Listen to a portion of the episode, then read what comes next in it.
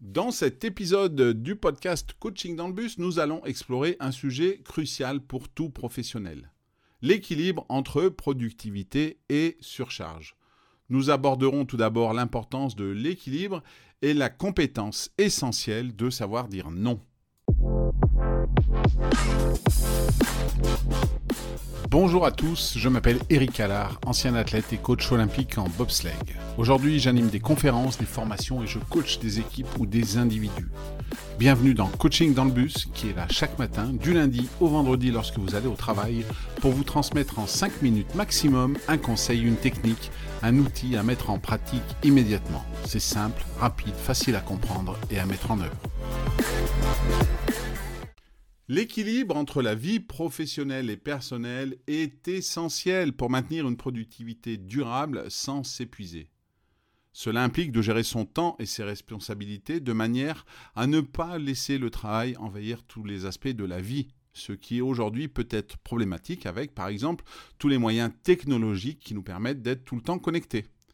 Il est donc crucial de définir des limites claires entre le travail et la vie personnelle.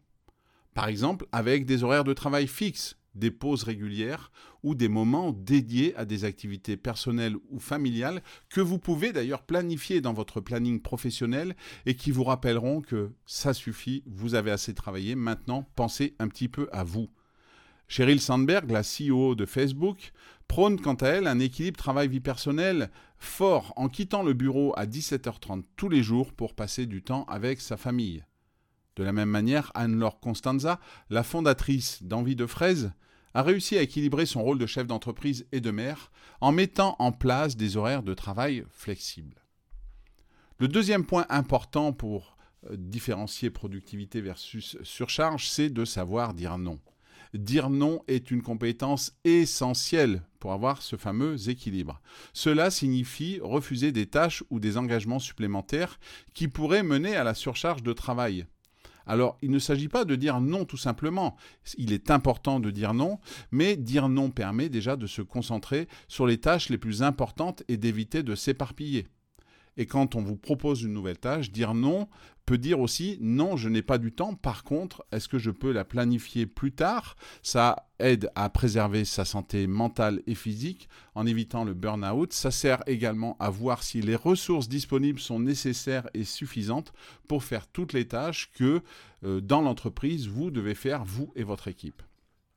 Par exemple, Steve Jobs était réputé pour dire non à de nombreuses idées pour se concentrer uniquement sur quelques produits clés chez Apple. Pour appliquer ces principes dans votre vie, commencez par évaluer votre équilibre travail-vie personnelle. Est-ce qu'il est bon ou pas? Identifiez les domaines où vous pourriez réduire votre charge de travail ou déléguer des tâches. Et si la délégation des tâches n'est pas possible parce que vous êtes le seul à avoir les compétences, eh bien cela veut peut-être dire que vous devez former des membres de votre équipe à de nouvelles compétences. Ensuite, pratiquez l'art de dire non. Commencez par refuser de petites demandes qui ne sont pas essentielles à vos objectifs principaux. Par exemple, si vous êtes sollicité pour un projet supplémentaire au travail alors que votre emploi du temps est déjà chargé, envisagez de refuser poliment en expliquant que vous êtes déjà engagé sur d'autres projets prioritaires. Demandez si vous pouvez le planifier plus tard ou alors le déléguer à quelqu'un de votre équipe qui a du temps et qui serait capable de le faire. Ou encore, si vous êtes invité à un événement social, alors que vous avez besoin de temps pour vous reposer ou passer du temps en famille, n'hésitez pas à dire non pour préserver ce fameux équilibre personnel. En intégrant ces principes de productivité et d'équilibre dans votre vie, vous serez en mesure de maintenir une performance élevée sans sacrifier votre bien-être. Alors prenez le temps aujourd'hui de réfléchir à votre équilibre et à votre capacité à dire non, et voyez comment cela peut transformer votre vie professionnelle et personnelle. Voilà, c'est tout pour aujourd'hui. Si cet épisode et ce podcast vous ont plu, n'hésitez pas à lui donner 5 étoiles sur votre plateforme d'écoute préférée, à le partager et en parler autour de vous. Je vous souhaite une bonne journée et je vous dis à demain.